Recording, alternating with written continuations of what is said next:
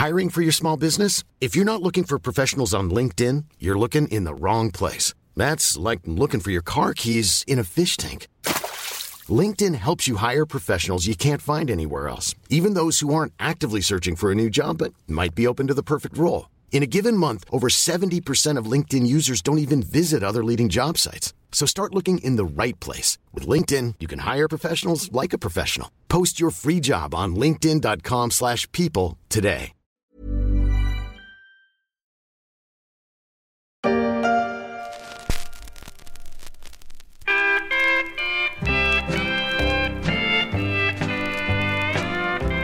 Vous les voyez là Les grandes plaines? La country, c'est comme au cinéma. Quelques secondes d'intro et le décor est planté. Pas un sou en poche, tout seul, sans un ami. C'est ce que chante Hank William, une vraie complainte du pour somme cowboy. Et sa vie a égalé en tristesse ses paroles. Hank William a connu une célébrité éclair et une mort prématurée à 29 ans en 1953. Mais la country, ce n'est pas que ça. La country est multiple et métissée. Ses racines plongent dans le melting pot qui a fait l'Amérique. Ce qu'elle raconte touche beaucoup d'oreilles et en 2023, plus que jamais, grâce notamment au streaming.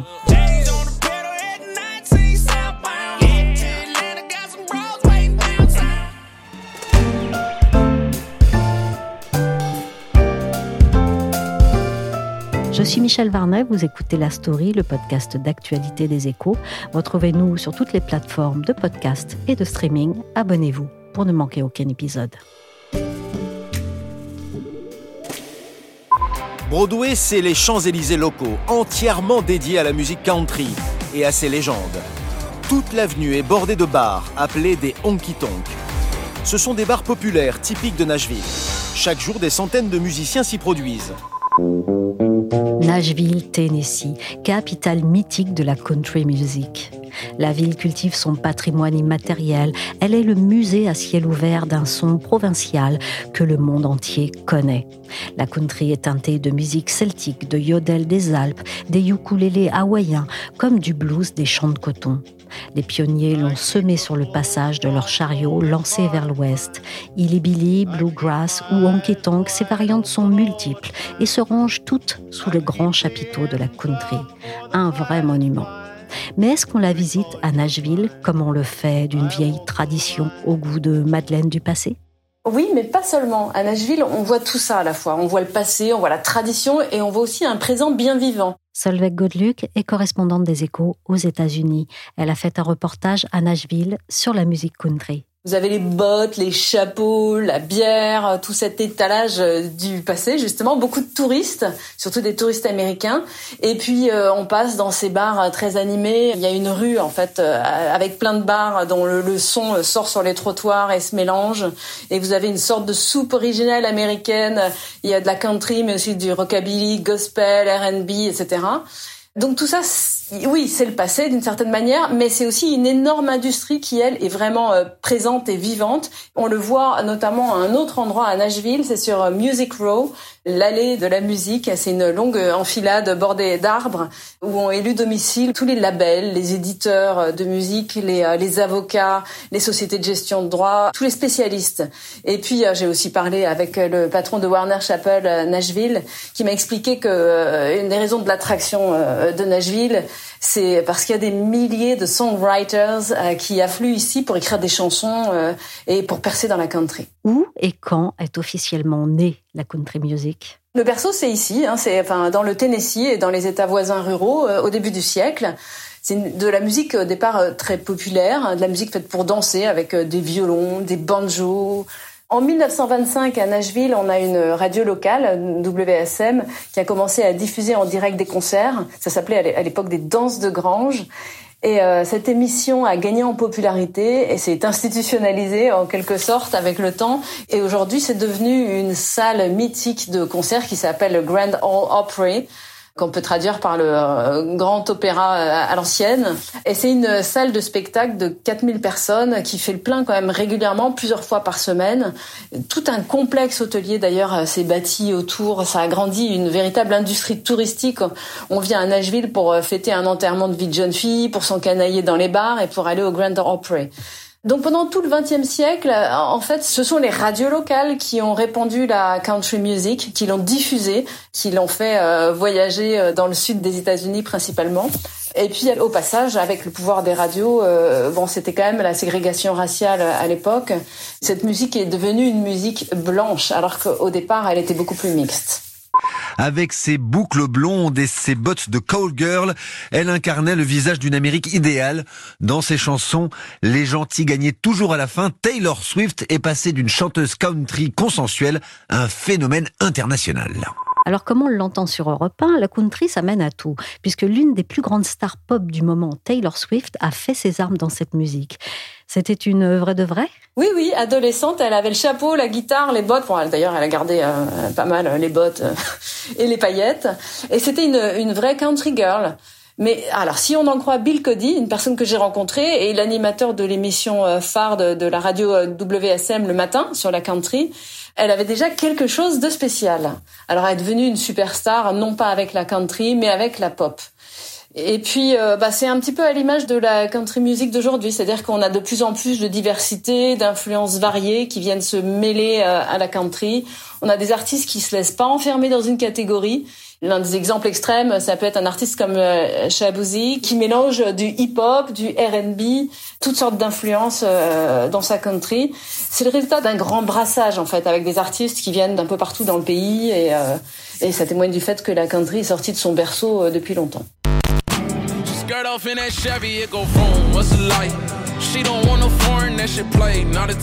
Mais être star de la country, c'est quand même loin du succès des stars planétaires de la pop américaine comme Michael Jackson ou même Taylor Swift maintenant. Bah pas du tout. Un musicien comme Garth Brooks, par exemple, qui est millionnaire et qui remplit des stades, il a vendu plus d'albums qu'Elvis Presley ou Michael Jackson.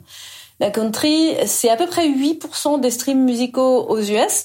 Ça, c'est pas énorme, mais en volume, ça fait tout de même beaucoup.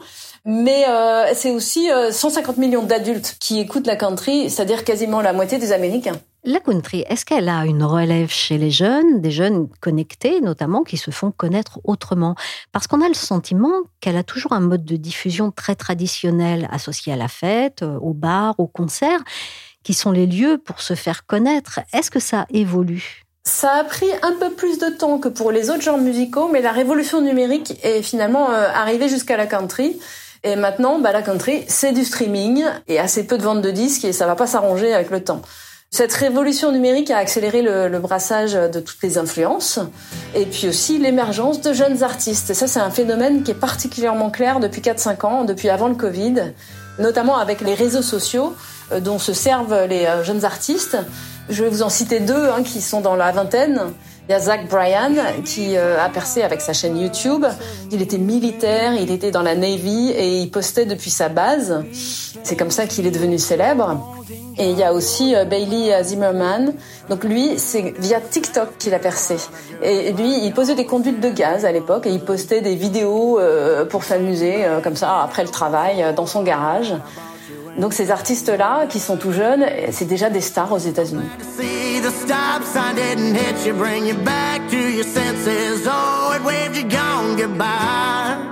Et ça, ça révolutionne le modèle de la country? C'est sûr qu'avec les réseaux sociaux, avec le streaming, avec euh, surtout toutes ces données qu'on a en temps réel sur la diffusion euh, des morceaux, la durée d'écoute, le type de public, euh, la country music, elle ne dépend plus des radios comme autrefois. Autrefois, c'était les radios qui décidaient du succès d'un artiste. C'était des programmeurs qui se disaient bon bah ce morceau ça va marcher, je le diffuse maintenant et soit ça marchait soit ça marchait pas, mais c'était quand même un peu eux qui faisaient leur carrière. Maintenant, c'est plutôt Spotify, YouTube et compagnie qui font émerger les artistes et qui les aident à grandir en leur donnant d'ailleurs euh, des données sur leur diffusion. Le streaming, est-ce qu'il permet aussi de toucher des oreilles euh, plus jeunes? Oui, oui, il n'y a pas seulement les nouveaux artistes, il y a aussi les nouveaux auditeurs. Alors, euh, faut quand même relativiser, la moyenne d'âge reste relativement élevée, mais on peut pas dire que la country music est un genre qui est en train de vieillir et qui va finir par disparaître. On a quand même aux États-Unis 10 millions d'adolescents qui écoutent de la country.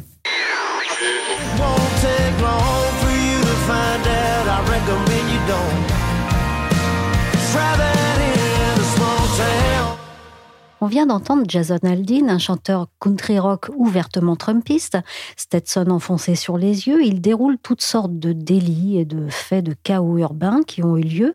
Pour finir sur le refrain, je te conseille de ne pas essayer ça dans une petite ville. On sent clairement qu'il oppose une Amérique à une autre. On sait l'Amérique très polarisée et on sait que depuis le mandat de Trump, les ressorts patriotiques ont été instrumentalisés. Est-ce que la country aussi est entrée dans le champ politique? Oui, alors la règle avant dans la country music, c'était de ne pas prendre parti politiquement quand on était un artiste. Et d'ailleurs, Taylor Swift s'était révoltée contre son label et contre son entourage qui lui disait mais non, non, non, tu dois pas prendre parti. Mais alors, si vous demandez à Bill Cody de WSM, il vous dira que ça penchait quand même plutôt à droite, globalement, même si on n'exprimait pas euh, le fond de sa pensée.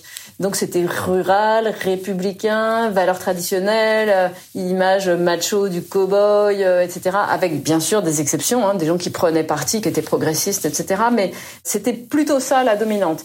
Alors aujourd'hui, euh, dans un contexte de guerre des cultures, euh, d'affrontements politiques très forts entre la gauche et la droite, les politiques flairent quand même un moyen de se rendre encore plus populaire euh, via la country, notamment bah, les républicains. Surtout qu'on a des artistes comme Jason Aldean qui lui s'affiche carrément avec Donald Trump. Il, il, aime bien Donald Trump et il écrit des chansons qui encensent les valeurs de l'Amérique profonde.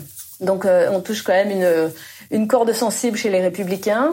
Et d'ailleurs, euh, les républicains, donc qui sont euh, dans le processus électoral pour les, primaires, ils ont diffusé au début d'un débat pour leur primaire un, air qui a eu beaucoup de succès cet été et qui a été euh, publié par une personne totalement inconnue, Anthony Oliver. Un air qui fait un carton parce que dans cette chanson, il critique Washington, il critique l'élite, il critique ceux qui décident à la place du peuple.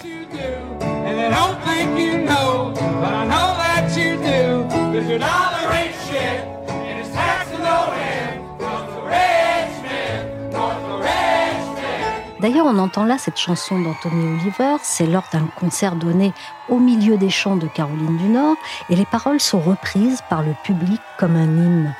Ce qu'il faut savoir en revanche, c'est que le chanteur n'a pas apprécié d'être diffusé en ouverture du premier débat organisé pour la primaire des candidats républicains il a tenu à le faire savoir dans une vidéo sur YouTube le 25 août en expliquant à propos de sa chanson, je cite, Je l'ai justement écrite contre ces gens.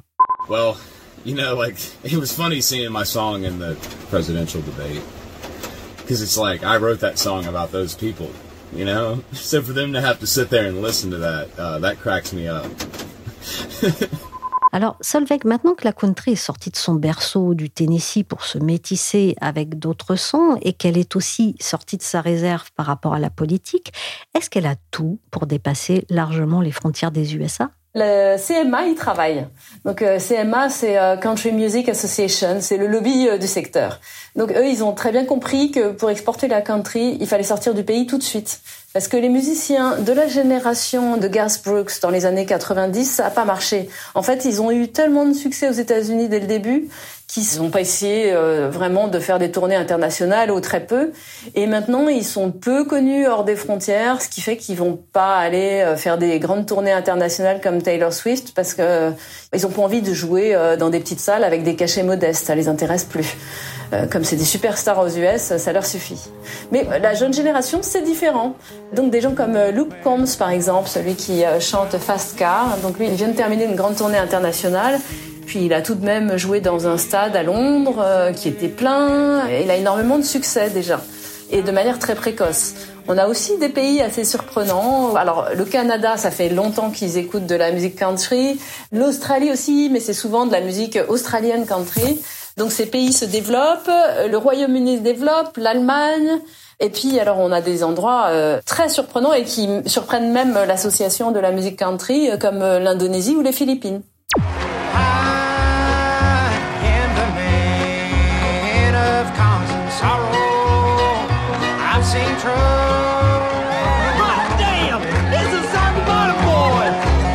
Vient d'entendre un extrait du génial Au Brother des frères Cohen avec Georges Clooney.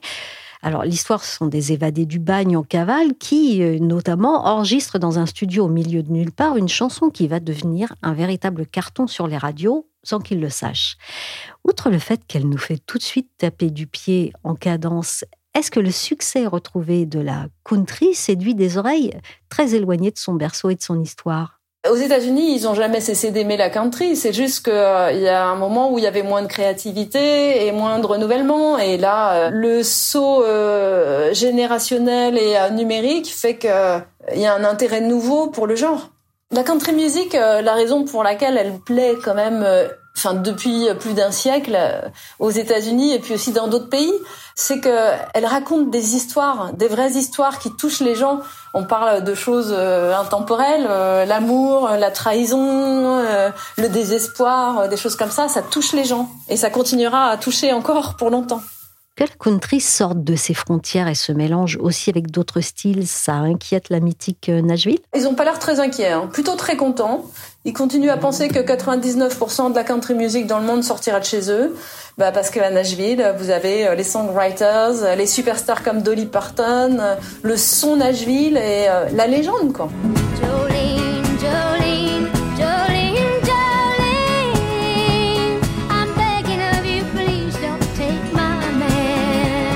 Merci à Solveig Godluc, correspondante des Échos à New York. La story s'est terminée pour aujourd'hui. Cet épisode a été réalisé par Willigan.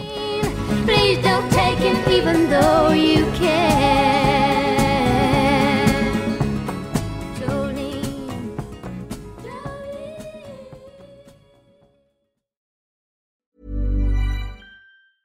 Hey, it's Paige DeSorbo from Giggly Squad. High quality fashion without the price tag? Say hello to Quince. I'm snagging high-end essentials like cozy cashmere sweaters, sleek leather jackets, fine jewelry, and so much more. With Quince being 50 to 80% less than similar brands.